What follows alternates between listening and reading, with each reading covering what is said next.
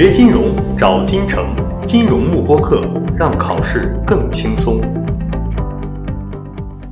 那么接下来第二考点呢，请大家打一颗五角星，每年必考，讲的就是我现在站在内部人员的角度啊，要评价一个项目到底是好还是不好，是不是我们说过，总共有五大评价指标？对吧？第一个呢叫做 NPV 净现值，第二个叫做 IRR 内部回报率，第三个叫做 PBP 回收期，第四个叫做 Discounted Payback Period 折现回收期，第五个呢叫做 PI 盈利指数。好，那么这五个指标呢，我们说全部都是要掌握两点，第一点呢就是他们的计算，最终这个数大家要会算，对吧？第二点呢是他们的一个判断准则。嗯，也就是说呢，我这个指标是越高越好，还是越低越好？那么第三个呢是 NPV 和 IR，大家要特别注意的，就是这两个指标的一个优缺点对比，要重点掌握。好，那我们一个来看一下。首先呢，对于这个 NPV 和 IR 来说啊，它们两个的计算是不是都可以用金融计算器 CF Cash Flow 这一排功能键来进行计算？对吧？好，那么这边现金啊流的一个计算，金融计算器的应用呢就不多说了，我们只要掌握后面两点。首先，对于 NPV 来说呢，它反映的是一个项目给企业带来的净的好处，所以说我们应该选的是 NPV 大于零的项目进行投资，对吧？那如果是多个互斥项目的话，我应该怎么样？选择 NPV 最高的项目进行投资。好，接下来对于 IR 来说呢，我们说它的本质是一个百分比形式的收益率，所以对于 IR 来说，我应该选择那些 IRR 比较高的项目来进行投资，或者说呢，选择 IRR 大于最低要求回报率的项目来进行投资。好，这是他们的判断标准。那么这两个指标除了计算和判断标准之外呢，更重要的大家是要掌握它们的一个优缺点对比。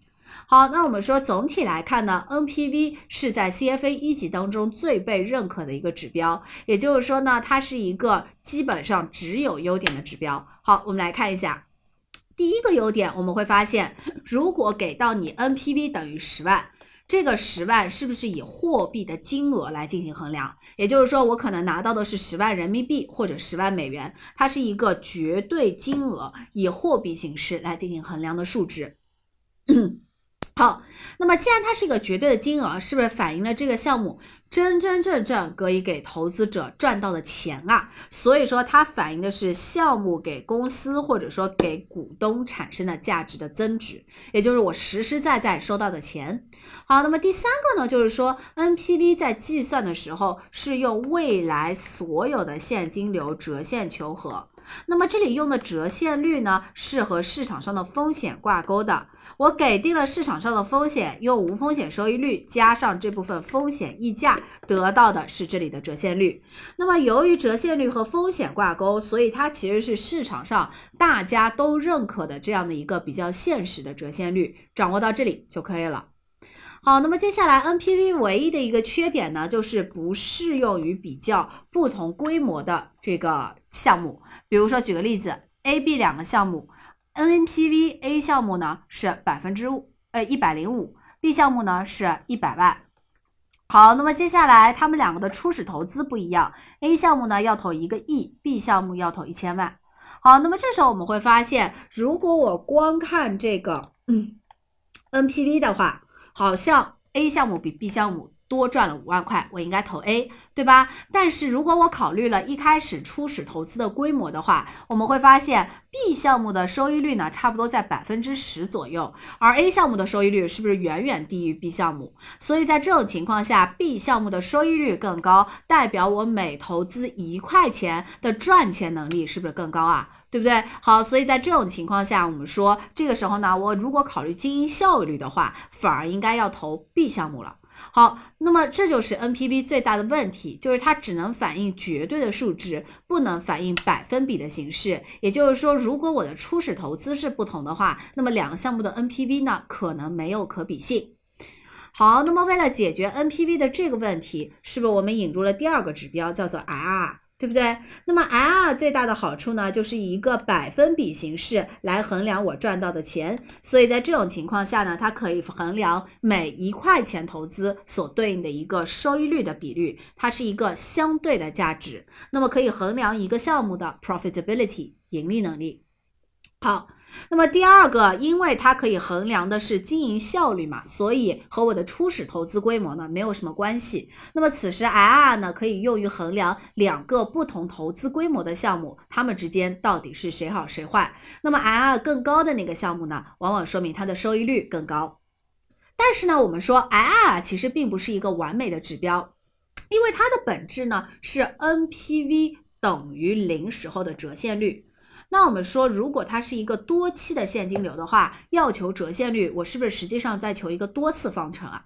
那么这个多次方程呢，就会产生多解或者无解的情况。好，所以在这种情况下，我可能产生没有 IR 或者多个 IR 的时候，是不是就没有办法对这个项目进行一个评判，对吧？好，这是它的第一个问题。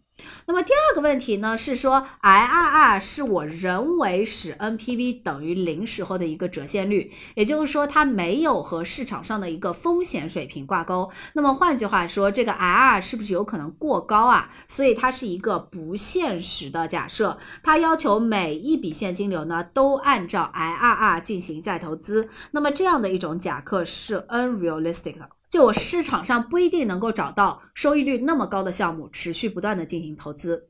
好，那么由于 IRR 的这两个重要缺点，所以我们会发现，当 IRR 和 NPV 发生冲突的时候，我们应该优先选用哪一个评价指标？是不是优先选用 NPV 呀？对吧？好，那么这是有关前两个指标，大家重点掌握一下就可以了。那么接下来呢，第三和第四个指标叫做回收期，大家可以结合起来去看。第三个是普通的回收期，也就是它是用未折现现金流呢作为基准来计算回本的一个时间。那么第四个呢叫做折现回收期，它是用折现现金流的累积值作为基准来进行计算回本期。那么这两个东西呢，本质上反映的就是我投入的本金，比如说一百万，回本的一个时间是长还是短。那么通常情况下，我希望手上的这个本金回收的越快还是越慢，是不是越快越好？所以说两个回收期呢，都是越短越好的一个指标。好，那么这是第一点，他们的判断准则。接下来呢，就是优缺点。那么首先，对于回收期来说，它最大的优点是什么呢？可以反映我的投资的流动性风险。因为我们说流动性呢，反映的是一个项目变现的速度。那我回收本金、回收现金的速度越快，回收期越短，是不是代表我项目流动性越好啊？对吧？好，所以它们最大的特点都是反映流动性。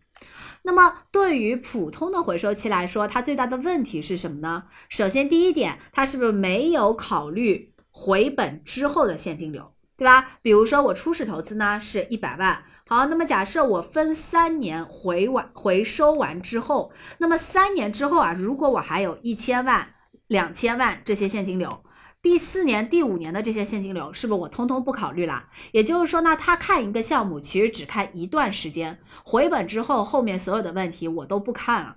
好，那么在这种情况下呢，很显然他就没有考虑 payback period 回收期之后的现金流，那么自然没有办法综合的去衡量这个项目的赚钱能力，对吧？好，那么这是两个回收期呢都有的一个问题，不能衡量赚钱能力。那么接下来呢，有一个问题是普通的回收期特有的是什么？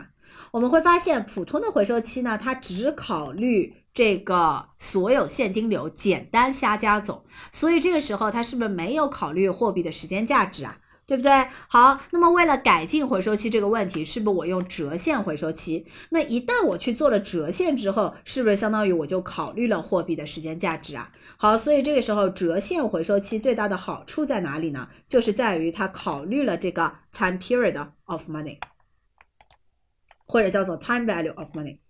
好。那么掌握到这里呢，有关两个回收期就为大家讲完了。好，接下来看第五个，第五个呢叫做 Profitability Index，也就是盈利指数，对吧？那么它简写为 PI。从计算上来看呢，它应该等于一加上 NPV 除以初始投资的绝对值。